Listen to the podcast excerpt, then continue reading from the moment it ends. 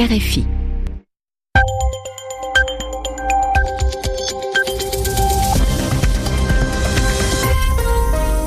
Vous écoutez RFI 21h à Paris, 20h en temps universel. Jeanne Bartoli. Bonsoir et bienvenue dans votre journal en français facile. Bonsoir Mehdi. Bonsoir Jeanne. Dans cette édition, la reprise du dialogue entre les deux Corées. Les deux pays se sont mis d'accord sur des discussions militaires. Pyongyang enverra également des athlètes aux Jeux olympiques organisés par la Corée du Sud. Plusieurs contrats signés au deuxième jour de la visite d'Emmanuel Macron en Chine. Le groupe nucléaire Areva signe notamment un protocole d'accord accord commercial pour une usine de traitement de déchets nucléaires. Le président français a insisté sur l'importance de rééquilibrer les relations économiques avec Pékin. Enfin, nous parlerons des conséquences de la fin du statut protégé des Salvadoriens aux États-Unis. La Maison-Blanche l'a annoncé hier, nouveau durcissement de la politique d'immigration américaine. Le journal. Le journal. En français facile. Ils ont discuté pendant 11 heures sur la ligne qui sépare les deux Corées, la Corée du Nord et la Corée du Sud, annonce la reprise du dialogue. Oui, un dialogue interrompu, arrêté il y a plus de deux ans entre les deux pays. Ces derniers mois, les tensions étaient très vives après les essais nucléaires et les tirs de missiles menés par Pyongyang. Parmi les annonces, la Corée du Nord enverra bien des athlètes aux Jeux olympiques d'hiver organisés par la Corée du Sud en février prochain. À Séoul, la correspondance de Frédéric Ojardias. En une seule journée, les deux Corées sont tombés d'accord pour envoyer une délégation nord-coréenne aux Jeux Olympiques, rétablir une ligne de communication militaire en mer Jaune et organiser des pourparlers militaires aussi destinés à apaiser les tensions. Cette détente même relative est accueillie avec soulagement en Corée du Sud. L'INEHI est le directeur de Pharos, une agence de voyage spécialisée dans les sports d'hiver. C'est très important pour nous. Si la Corée du Nord participe aux Jeux olympiques et apaise ses relations avec le Sud pendant les Jeux, ce sera un énorme événement.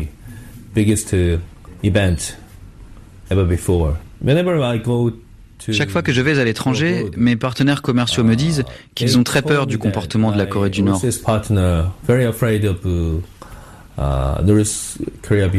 Nous voulons montrer que notre pays est très sûr.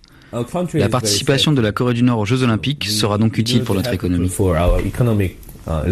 Séoul se dit même prêt à une levée partielle et temporaire des sanctions, en réalité des arrangements techniques qui permettront de faire venir sur son territoire une délégation du Nord. Car en dépit de cette trêve olympique, les pressions sur Pyongyang vont continuer tant que la question nucléaire n'est pas résolue. Frédéric Ojardias, Séoul, RFI.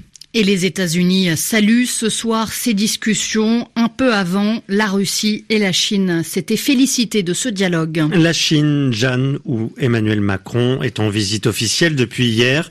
Aujourd'hui, les choses sérieuses ont commencé avec plusieurs signatures de contrats annoncés. Des annonces euh, à l'issue, à la suite d'un entretien avec le président Xi Jinping.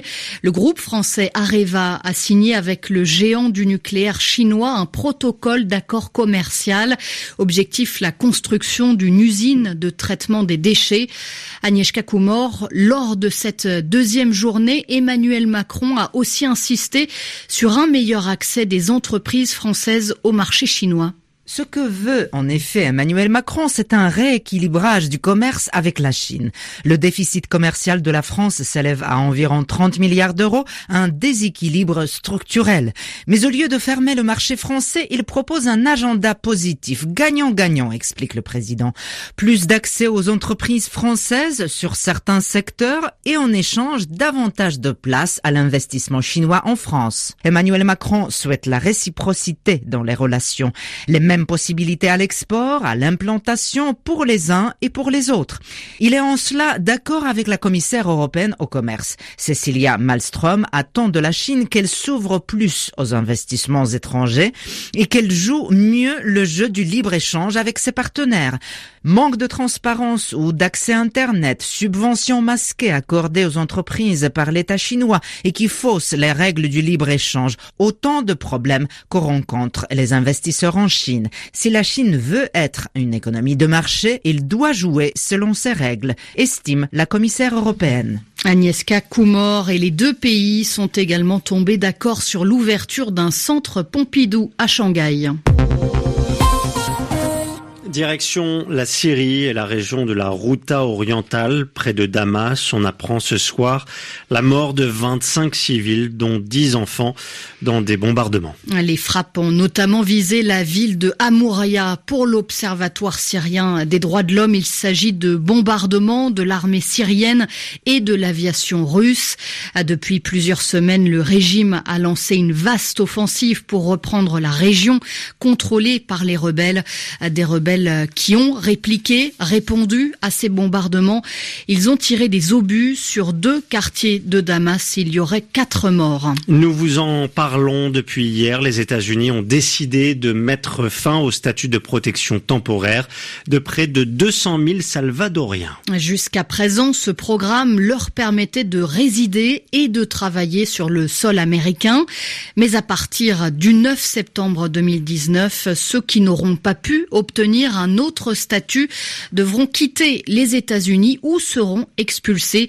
Cette décision pourrait avoir de graves conséquences pour le Salvador. La correspondance de, de Patrick John Buff. En plus de provoquer une grave crise humanitaire, l'expulsion massive de ces immigrants pourrait être un coup dur pour l'économie du Salvador qui n'est pas préparée à recevoir des dizaines de milliers de rapatriés.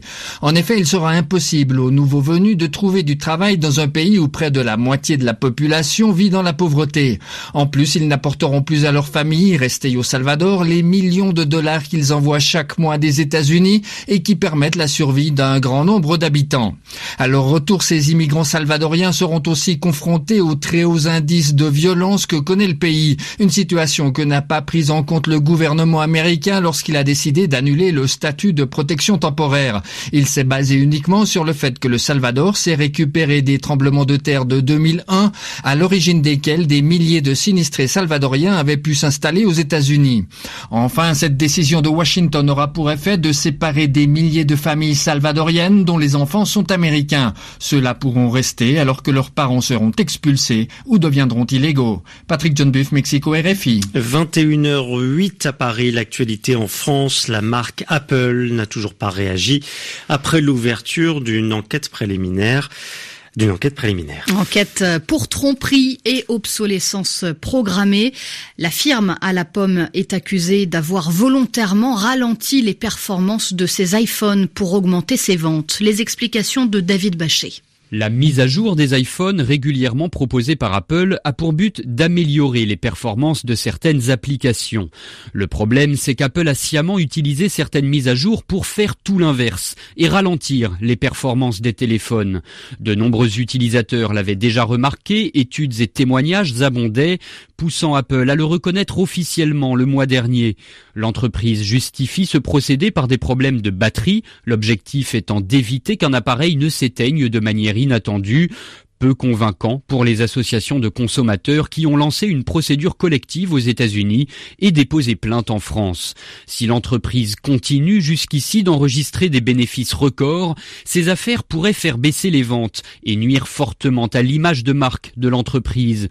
Une image déjà ternie par des accusations d'évasion fiscale. Il y a six mois, l'Union européenne ordonnait même à la firme californienne de rembourser 13 milliards d'euros d'avantages fiscaux indus. Comme si cela ne suffisait pas, deux fonds d'investissements actionnaires demandent au groupe de lutter contre l'addiction des jeunes à leur téléphone, redoutant surtout l'impact de ce problème sur le cours de bourse d'Apple une batterie, une série de mesures annoncées par le gouvernement pour lutter contre la mortalité sur les routes. Parmi ces mesures, l'abaissement de la vitesse à 80 km heure sur certaines routes secondaires à double sens. Ce sera à partir du 1er juillet prochain. Les sports, Jeanne, avec en ce moment le premier quart de finale de la Coupe de la Ligue. C'est en France. Tout à fait. L'OGC Nice reçoit Monaco. Monaco euh, qui mène 1 à 0 à la dixième minute. Et puis sur le Dakar en auto, Sébastien Loeb a remporté la quatrième étape. Stéphane Peterhansel arrive troisième et conserve la tête au classement général. RFI, il est 21h10 à Paris. C'est la fin de ce journal.